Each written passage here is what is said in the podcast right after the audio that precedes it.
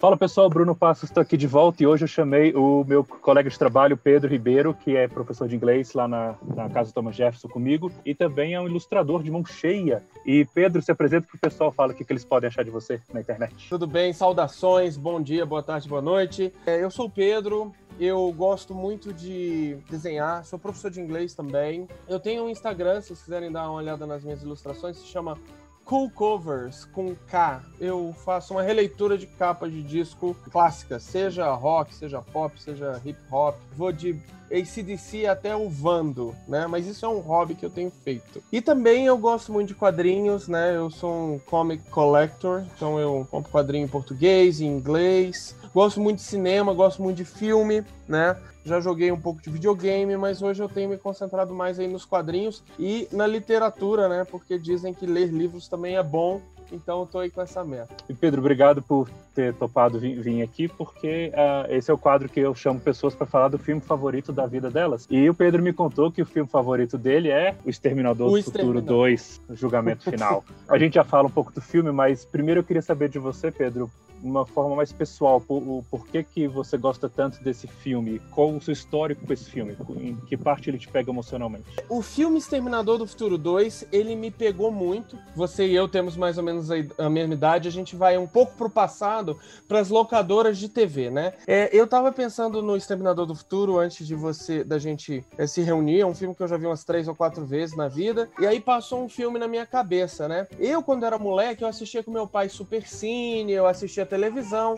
E eu assisti alguns seriados tipo Magnum, o, o detetive número um do Havaí. Eu assisti a Aliens, eu, eu assisti a Alien 1 no Super Cine, eu assisti Cocoon. E, e, depois, na época que as locadoras surgiram, eu ia lá e alugava alguns filmes. E um dos filmes que eu aluguei foi Exterminador do Futuro 1, e eu não achei grandes coisas. O filme é bom, mas ele tem um ritmo mais lento, ele é um filme que parece assim meio que né, uma produção meio barata, né? Até porque o James Cameron não era tão famoso naquela época. Depois eu me lembro um belo dia de eu assistindo algum programa, programa da Globo, né? Eu vi na, numa propaganda de, desse, de programa aí da vida, show da Xuxa da vida. Exterminador do Futuro 2 já nos cinemas. Eu, caraca, tem continuação desse filme? Que legal, que bacana. E eu fui com os meus amigos no cinema ver o Exterminador do Futuro 2 e eu fiquei espantado. Eu fiquei assim, eu, eu não tenho nem palavras para descrever. Por quê? Porque o filme é uma porrada do começo ao fim, né? Comecei a rever agora de manhã e nos 14 minutos do filme, eu até escrevi aqui no meu caderninho, isso contando créditos, contando tudo, nos 14 minutos de filme, o T-1000, que é o policial, o vilão, já tá procurando John Connor, já, já foi na casa dele. E depois alguns amigos me falaram que é o seguinte: Poxa, Pedro, parece uma história em quadrinhos em movimento, parece um, um filme, parece uma história em quadrinhos roteirizada, né? E eu acho que o Exterminador do Futuro 2, ele set the tone, né? Ele criou o, o, o ritmo dos filmes de heróis que a gente vê hoje. Né? Então, um filme de 91, bem antigo, em termos de ação, em termos de efeitos especiais, ele foi muito importante, né? Então era isso que você queria ver.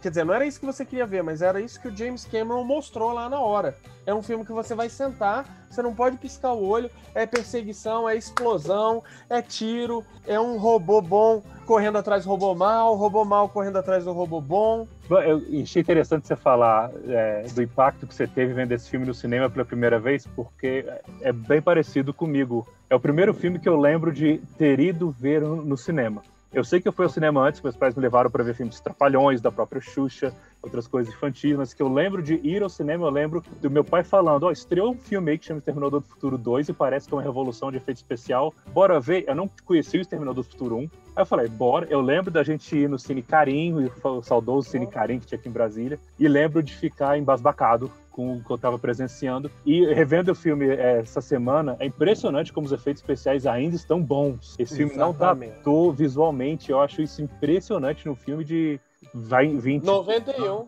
91. É, é. é, muito é. impressionante. Bruno, é engraçado que o James Cameron, né? Eu tava fazendo minha pesquisa sobre o, o, diretor e escritor do filme, criador, né, do Exterminador. Ele disse que o grande filme que inspirou ele na vida foi o Star Wars, Guerra nas Estrelas de 77, uhum. que ele tinha pequenos empregos como janitor, que é zelador, né, janitor, uhum. né? E motorista de caminhão. Então ele decidiu parar de ser motorista de caminhão e fazer cinema, né? Vendo Star Wars. Wars. E eu acho o Exterminador do, do Futuro 2 tão atemporal quanto o Star Wars. Você vê, você fala, caramba, que legal. É o que você falou, os efeitos especiais ainda valem. Você ainda vibra de ver um robô feito, um androide, né? Feito de forma realista, né? Que é o T-1000 de metal líquido. Foi o grande lance do filme. Caramba, o Schwarzenegger é o, é o T-100, que é o é T-100, não, não, não lembro. T-800. O T-800 é um robozão já fusca, e aí chega o T-1000, que é uma Ferrari. O cara é um é metal líquido. Caramba, o que é metal líquido, bicho? Como é que a gente consegue parar um robô feito de metal líquido, né? Mas aí no final do filme acontece lá o um negócio, né? Que, dá, que eles conseguem vencer o T-1000, né? Pois é, mas a, até lá fica aquela sensação daquele monstro implacável e imbatível que tá indo atrás de você, você só pode fugir. O T-800 mesmo tá lá para segurar as pontas, ele não tá lá para derrotar o T-1000, porque ele sabe que ele é inferior, e ele mesmo fala, o T-1000 é mais avançado que eu em questão de, de efeito especial, eles contrataram a Industrial Light and Magic, que é a empresa de efeito especial do George Lucas, e para fazer esse filme, o departamento de, de, de, pessoal lá que fazia os efeitos por computador tinha seis pessoas. Teve que subir para 36 pessoas, porque não dava conta da, da demanda e das coisas que eles precisavam desenvolver para fazer o T-1000 ser o T-1000. E também chamaram o, o Stan Winston, que é um, um, dos grandes nomes do cinema em fazer animatrônicos e, e, marionetes. E muitos efeitos práticos estão nesse filme. E eu adoro efeito prático porque não, enve não envelhece. Mesmo que você perceba, nossa, essa, essa técnica é antiga, ainda é uma coisa palpável na tela. A interação entre os atores e a coisa é palpável. E o filme abre com aquela imagem do exterminador do, do no futuro, dos robôs. O esqueleto é. pisando e destruindo um crânio humano, aí a câmera sobe, ele olha com aqueles olhos vermelhos pra câmera. É do caralho essa, essa introdução. É muito bom, é muito e bom. Aquilo Não, tudo é um animatrônico controlado por, sei lá, 16 pessoas. Aquele robô foi construído. Eu acho isso muito incrível. Muito incrível. É uma coisa que você vê e fala: eu queria ter esse robô no meu quarto, porque ele é real. Uhum. e o jeito que o filme começa é um soco na cara, porque mostra uma ceninha, uma cena dos carros na, na highway lá em Los Angeles, sei lá, né? Um monte de carro. Aí depois já mostra um, um parquinho todo arrebentado né? Não, não, desculpa, mostra as crianças no parquinho e depois já mostra um parquinho em chamas, fogo no parquinho, né? Fogo, no parquinho total. Muito bom. Eu, uma coisa que eu achei interessante no filme também, ô Bruno, eu vou lhe falar, mas antes eu vou só puxar a sinopse aqui da internet, né? Uma criança destinada a ser líder, que é o John Connor, já nasceu, mas infeliz por viver com seus pais adotivos, pois foi privado da companhia da mãe, a mãe no, num hospício, né? Foi considerada louca quando falou de um exterminador vindo do futuro. Nesse contexto, um androide, Arnold Schwarzenegger, vem do futuro, mas exatamente uh, blá blá. Existe um problema, existe um avançado androide existente no futuro, um modelo T-1000, feito de metal líquido. Não pode ter nenhum dano permanente, pode assumir a forma que desejar também veio para o passado com a missão de matar o menino, né? Então, assim, no Exterminador 1, o T-800 Arnold Schwarzenegger era o grande vilão que passava o filme inteiro querendo matar o pai do John Connor e a mãe, a Sarah Connor. E o James Cameron se inspirou em Halloween para escrever esse Terminator 1, né? O Exterminador do Futuro 1. Já no 2, o Schwarzenegger ele é reprogramado e chega como o herói do filme, né?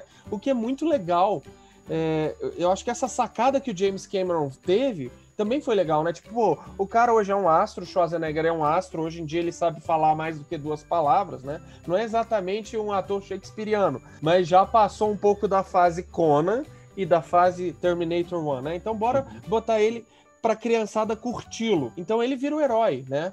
E aí tem o vilão que é o antagonista, ou seja, o bem e o mal, dois robôs, né? Isso é muito, muito interessante. E eu gosto como ele pega a, a figura o Schwarzenegger nessa época era a figura do herói imbatível, né? A gente cresceu vendo filmes de Brucutu dos anos 80 do Schwarzenegger, ele era o herói imbatível. Você tinha que botar um vilão que dava, dava de cara com ele, então criou essa história do T-1000 ser muito mais avançado, por ele ser de metal líquido. Aliás, não teve nenhum outro vilão na, na franquia de Exterminador do Futuro que fosse tão legal ou tão ameaçador como o próprio T-1000, e criaram essa criatura que é mais poderosa. Então o, o, Schwarzenegger tem que segurar as pontas, como eu tava falando, ele não tá lá para derrotar o, o bicho. E essa história de ser aquele monstro monstro implacável, eu gosto como. Eles pegaram um ator que tem uma cara meio de, de alucinado, que é o, o Robert De ET.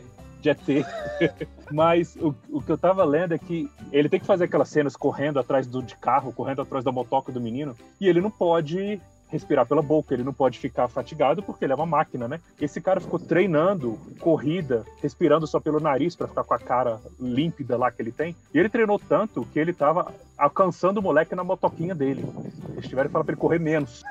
Eu fico impressionado com um negócio desse. Como é que você treina ao ponto de alcançar uma motoca só respirando pelo nariz? E quando o cara fala, corta, você tá lá de boa, você não tá. Tá numa nice, né, cara? Tá numa Ô, nice. louco, né? Não é eu subindo três lances de escada, não, ele Não. tá numa boa, né? Inclusive, ele podia ter ganhado já a New York Marathon, né? Ter ganhado a maratona de Boston, de Nova York, ele podia ter se inscrito, Eu né? queria ver o Temil Pra contra o jogar 100 Bolt pra ver o que, que dava. É verdade. Ô, Bruno, outra coisa que eu achei interessante no filme, que é super assim legal, é uma receitinha de bolo de filme de ação, né? Eu acho que hoje em dia é o seguinte, ele vai mostrando os personagens, né? Ele, ele humaniza, o James Cameron, ele rapidamente humaniza o, o, o T-800 Arnold Schwarzenegger, porque ele chega lá peladão, né? Na Uhum. esfera lá es- escura, e aí ele já vai para um bar e ele começa ah, ele vê que tem um cara lá no bar dos motoqueiros e ele já se apropria das vestimentas, né? Então ele bota uma roupa de motoqueiro maneira, jaquetona de couro, bota, pede a. Pois é, olha ele aí. Aí ele Eu- pega a chave da moto e no final. E aí, quando ele já tá saindo do bar, rola aquela música Bad to the Bone, né? Uhum. Bad to the bone, ou seja, eu, eu sou foda, né? Eu sou, um, eu sou um robô foda, eu não sou só um robô. Eu sou um robô maneiríssimo que tem uma Harley Davidson. E aí o cara da- do bar ainda vai, aponta a escopeta pra ele e fala, ei, você não pode ir embora. Ele pega a escopeta do cara, pega o óculos de sol do cara, né? Você fala, caramba. Aí já vai pro John Connor, rapidinho, né? Mostra o John Connor fazendo os delitos dele lá, né? Com com o amiguinho já numa motinha dele lá. Aí depois vai pra Sarah Connor no hospício, malhando, né? Ou seja, ela tá fortona, porque no 1 era, ela tava normal, no 2 ela já tá marombada. Ou seja, né? Eu tô aqui fazendo barra porque eu quero sair dessa porra desse lugar. Vou fugir desse hospício. Então, assim, você já vê, cara, pra, pra o espectador, você já tem a motivação, né, de cada personagem, o que que tá acontecendo. E, e aí se explica rapidinho as coisas. Depois é só explosão, tá garantido. Só explodir geral. E eu gosto muito da evolução da Sarah Connor do primeiro pro segundo filme. Como você falou, ela era a garçonete lá no primeiro, inocente, de repente se viu perseguida por um robô do futuro e o, o, o, cara que foi salvar ela também do futuro. Isso mexe com a cabeça de alguém. Essa Sarah Connor aqui é alguém que passou anos meio que na merda. Ah, ela Aham. tem transtorno pós-traumático, tem um nome mais certo pra isso, Ok. eu tô achando. Mas claramente tem, Ok. ela fica tendo os pesadelos constantemente ela é perturbada, ela não conseguiu criar o filho dela cheio de, cheio de amor, porque ela ficava preparando o moleque para ser o líder o tempo inteiro, porque ela tinha medo disso acontecer. É um trauma muito grande passar por aquilo. E a cena em que ela dá de cara com o Exterminador do Futuro, quando ele vai lá para salvar ela, e ela não sabe que ele tá do lado dela, a cara da, da, da Linda Hamilton, da atriz, vendo aquele cara Muito chegar, bom, né? a mulher manda muito. Eu, a minha personagem favorita nesse filme é a Sarah Connor, porque ela Ela é muito é boa. mais E olha só que. E olha só que interessante, estamos aqui falando de um filme de 91 que tem uma personagem feminina forte, né? Hoje em dia tá super na moda, hoje em dia a sociedade pede isso, ó, personagens femininas. Mas ela estava lá, né? Ou seja, o, o, o, o- o James Cameron ele falou: não, ok, vamos botar essa, essa personagem mais em evidência, né, cara? Uhum. Outra coisa, é, o filme tem os momentos, né? Você falou, você falou da, da- dela, da Sarah Connor, vendo o Exterminador de novo, né? E aí eu já me lembrei quando o Exterminador encontra o John Connor pela primeira vez, né? No fliperama, que ele tá com uma caixa de flores, né? Lembra disso? Lembro. E, e, e aí, na verdade, essas, essa caixa de flores, na verdade, lá dentro tem a escopeta dele. Então, na hora que ele tira o, o rifle, as flores caem no chão. Sabe? É, é tudo muito bem bem feitinho. é- é- são ideias legais, né? Eu não tô dizendo, ó, como o cara foi um gênio, vai botar uma espingarda numa caixa de flores. Não, mas é bem feito, é bem executado, né? É uma construção coisas- de momento muito boa para você, a gente como espectador. Duas coisas que eu, que eu queria falar de curiosidades que eu acho bem legais é o seguinte: a música You Could Be Mine do Guns N' Hum. Roses, né? Que também foi enfiada no filme, encaixada no filme pra bombar o filme. Então, a, a, grande música do filme é You Could Be Mine do Guns N' Roses, que na época era a maior banda do mundo Interessante ah, você e... falar do Guns N' Roses quando ele entra no shopping com a espingarda na caixa de rosas, né? Sim, sim, pois é. E, e, quando mostra pela primeira vez no filme o menino John Connor, ele tá ouvindo You Could Be Mine na garagem, no, no radinho, aí ele sai na motoquinha com o radinho, ouvindo You Could Be Mine, ou seja, a música do John Connor no filme, do menino, a música dele é You Could Be Mine, né? Eu li a biografia do Slash e ele disse que eles fizeram muito sucesso com o álbum Appetite for Destruction e depois eles ficaram viajando em turnê e quando eles tinham tempo eles gravavam coisas e começaram a ter problemas com a banda, né? O ego do Axel Rose cresceu enormemente e os outros membros da banda começaram a não se entender com o Axel e eles começaram a gravar músicas que no final das contas virou dois álbuns duplos, Your Illusion 1 and 2. E basicamente, né, esses dois discos, eles são de músicas que eles compuseram na época do Appetite mesmo, né? E o You Could Be Mine entrou no, no, nesse segundo álbum, né? No Use Your Illusion Part 2. Já entrou no álbum e já, já foi escolhido para trilha, né? Agora, a curiosidade número dois que eu queria falar é o seguinte: muita gente às vezes fala, eu já ouvi rumores na internet, amigos meus também me falaram, que o James Cameron uh, se inspirou na, na, numa história em quadrinhos famosa do X-Men chamada Dias de um Futuro Esquecido para criar o Exterminador do Futuro. A resposta é: isso não é verdade. Hum. Isso não foi comprovado, tá? Eu pesquisei no CBR, Comic Book Resources, que é um dos sites que eu mais gosto, e, e nada disso foi provado, né? E aí a matéria ainda aproveita para dizer que a história em quadrinhos do X-Men, que o John Byrne teve uma ideia em relação a um episódio do Doctor Who, né? Então tem um, não sei se é um livro ou um episódio do Doctor Who que acontece essa coisa de alguém vir do futuro para te alertar no presente que algo vai acontecer, né? Que é o conceito do Exterminador do Futuro. Ou então o James Cameron não quer admitir que ele copiou, porque o James Cameron parece que foi consultado para fazer a adaptação do filme de Dias de um Futuro Esquecido, né? Ele não hum. participou, mas, mas ele deu um espetáculo lá.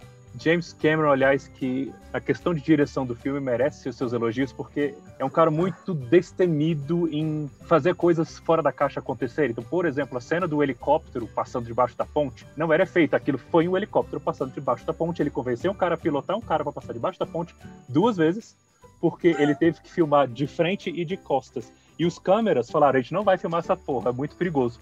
James Cameron falou: tem problema não. Ele sentou lá no caminhão e filmou o helicóptero vindo para cima dele e depois indo atrás. Uau. James Cameron não se brinca com James Cameron. E outro também, Uau. tipo, o orçamento era para ser 70 e tantos milhões, acabou indo para 80 e caralhada. O James Cameron é um cara que consegue convencer o estúdio a dar mais grana, mesmo absurda, e a coisa sempre, sempre rende. Vê Titanic anos depois, foi o filme mais caro da história naquela época, que a Fox teve que chamar Paramount para injetar dinheiro e fez um bilhão e cacetada. Não se brinca com James Cameron. Uh, eu queria falar também aqui dos uh, efeitos sonoros, porque esse foi o único filme da franquia que foi indicado e ganhou Oscars. Foi indicado a seis Oscars, ganhou quatro. Ganhou de efeitos visuais, mixagem de som, efeitos sonoros e quatro maquiagem. Oscars? Ganhou quatro Oscars. Do maquiagem, que principalmente legal. por causa da, daquela cara do Schwarzenegger meio destruída pela metade. Sim, sim, sim. Aquilo, aquilo rendeu uma, uma das quatro estatuetas. Mas o efeito de som desse filme, tem a história ah. de eles é, chamam de Foley, né? Que eles, eles recriam sons em estúdio depois, porque não dá para capturar todos os sons no cenário, na paisagem onde eles estão. Então, esse Perfeito. quase todo recriado, não parece, é muito bem feito e é muito certinho. Uau. Então, de coisas a como a técnica para desenvolver, para fazer os sons das balas acertando o T-800, aquela coisa Caramba. meio batendo em coisa metálica com carne, que ele fez misturando uhum. farinha numa água, botou uma camisinha no microfone, enfiou dentro da substância que ele criou e ficou batendo coisa ali. Eu acho isso muito Uau. sensacional. E até em sacadas como quando alguém bate num um vidro, se você vê um humano bater, faz o som que você espera. Quando o T-1000 dá um tec-tec no vidro, é o som de metal batendo em vidro, é diferente. É muito cacete. Caramba, que legal. Eu vou, e... eu vou, eu tô reassistindo, né?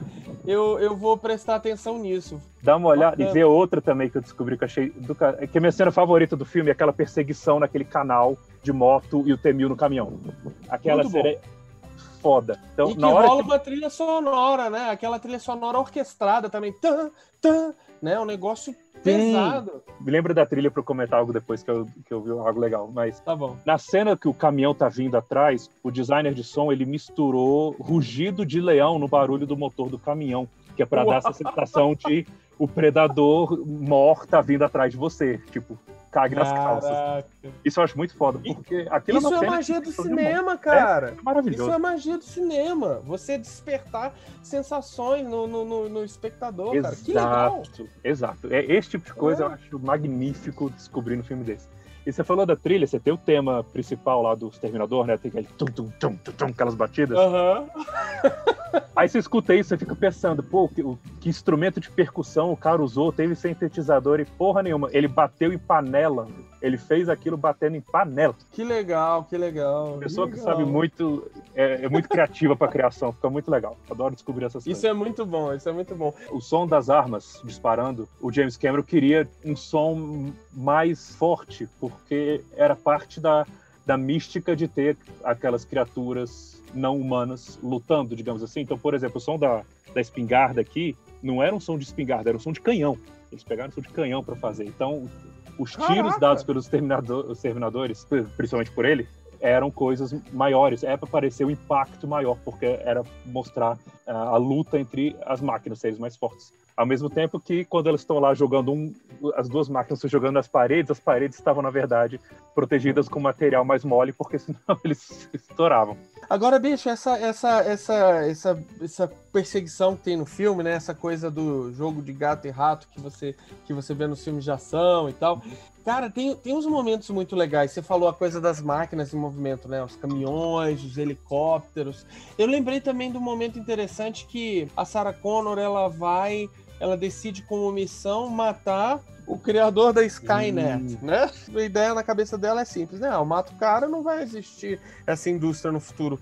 Mas ela chega lá e vê que o cara é, é uma pessoa normal, como eu e você. Ele tem Exato. filho, ele tem uma casa, com o filho dele tá brincando lá com um carrinho de controle remoto. Coitado, né? Que ela foi lá pelo sofrimento. E quando ela começa a falar, culpa é sua, culpa é sua, ela começa a chorar. Ela depois ela não consegue, porque ela se mancou que ela ia fazer, não consegue ir adiante com aquilo. E depois chegam eles lá explicam pro cara o que aconteceu e segue a cena para aquela maravilhosa invasão e explosão do prédio da Cyberdyne, que é maravilhosa.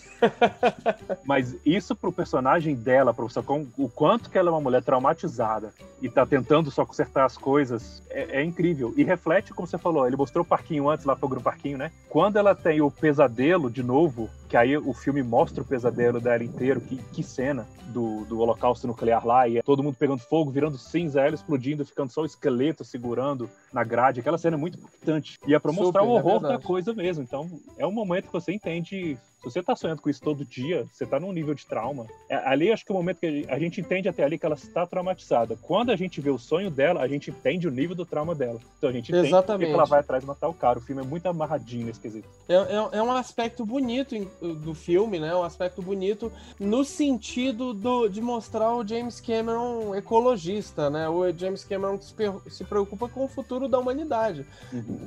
Isso permeia um pouco muito filme que ele faz, né, cara? Uhum porque no Exterminador do Futuro ele fala, tá, o mundo vai acabar, o ser humano vai criar tecnologia que vai destruir o planeta. E, e é algo, algo a se pensar, né? É, outro elogio que eu tenho que dar para ele é ele separa as cores do filme entre azul e laranja, basicamente. E azul é o futuro triste, horroroso e as máquinas, e laranja é o calor, é a, é a humanidade tentando sobreviver. E é por isso que quando a batalha final começa azul, na perseguição lá que o Temil tem atrás deles, tem o nitrogênio líquido e tudo, e eles vão entrando na, na fundaria lá de, de ferro, e aí começa a ficar tudo laranja, e termina com a queda do, da máquina no laranja, na humanidade, onde ela a máquina se derrete e é, e é, vencida. É o tipo de coisa que a gente costuma não pegar assistindo o filme, só estudando depois. Exatamente. Mas tudo constrói os personagens, tudo constrói as sensações que você vai pegar do filme tá tudo no seu subconsciente e isso, como a gente falou mais cedo, isso é cinema. Isso é foda. Eu sou apaixonado por essa coisa. A gente não percebe, eu realmente não percebo e isso, isso são detalhes importantes, né, cara? Eu tava lembrando agora do, do Breaking Bad, né? O, o seriado Breaking Bad também mexe muito com as cores, né, cara? Muito. O, e, e, ele faz uma construção do herói, né? Que, do protagonista, que é o Walter White, né? Uhum. No começo ele é um grande banana, ele é um coitado, uhum. e depois ele vai, vai evoluindo, evoluindo, e o final a reflexão que ele faz e que ele leva a gente a fazer, por que, que ele fez tudo aquilo, cara, eu achei sensacional é e foda. extremamente verdadeira. Aquilo Exato. lá foi muito foda. Foi, não, cara, não é o cara muito... fundando no crime porque ele quer ser mal, ele quer sentir orgulho de si mesmo. Ele quer bater Exato. no peito e falar, eu.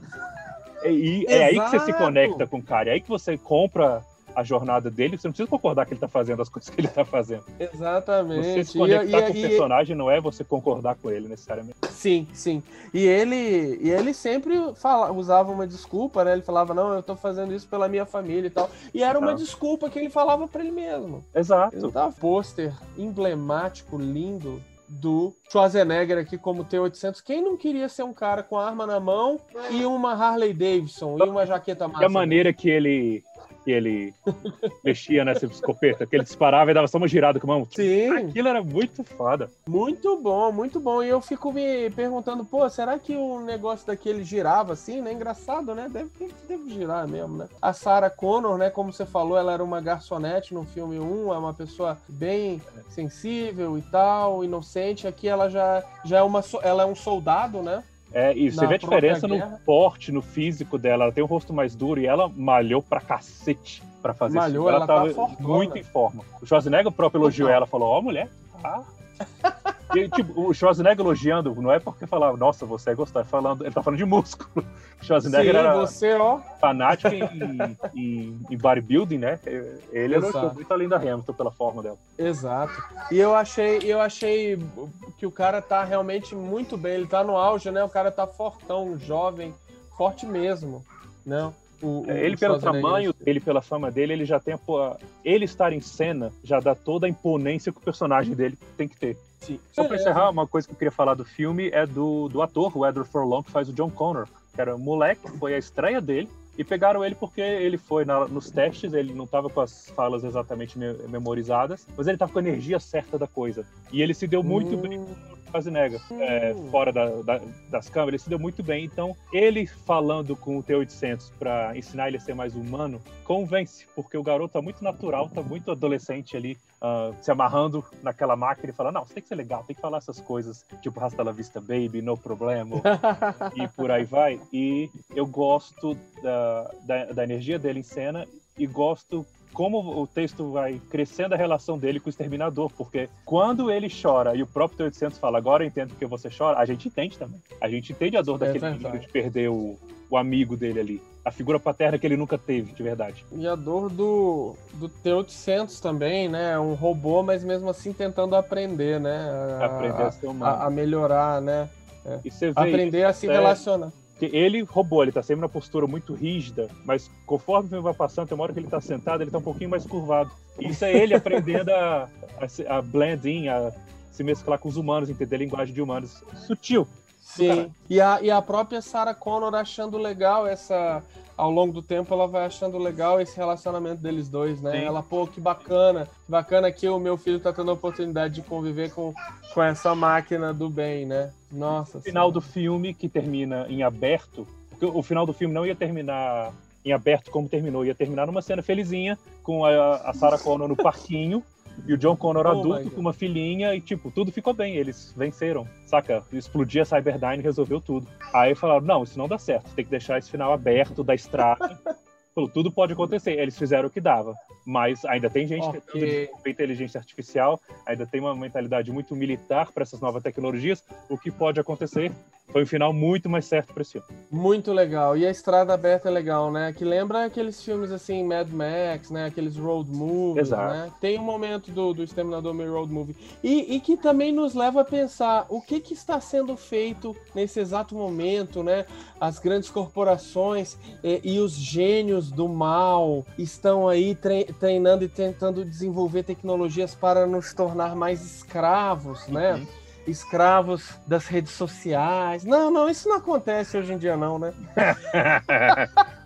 Porque é o seguinte, ô Bruno, Bruno, uh, a gente tem muitas pessoas do bem e tal, mas você tem outras pessoas que elas estão desenvolvendo tecnologia para dominar o mundo, para controlar as pessoas. Não é interessante isso? né? O que nos leva àquele filme A Rede Social do Mark Zuckerberg, né? que é muito uh, rever ele hoje em dia com as coisas que vão ser descobertas sobre o Zuckerberg, enquanto ele não quer controlar fake news no, no Facebook, diz que isso não é papel do Facebook. Nossa, isso rever hoje tem, tem camadas ali que você você extrai muito mais. E estudar Sim. história básica do mundo, né? O que é história básica do mundo? Quem tem poder quer se manter no poder, quer mais poder, quer controlar todo mundo. E é isso que a gente precisa entender para não deixar acontecer, deixar tornar a coisa de uma forma mais justa, mais humana para todo mundo ter uma vida digna. Que, que é a, a luta dos personagens no filme e, e- e também deve ser a nossa, né, cara? Exato. É, Então é isso um aí, filme que é vai muito aí. além do, só do entretenimento de ação, de ficção científica, de explosões. É um filme que tem muito mais a dizer. É um filme com roteiro fechado que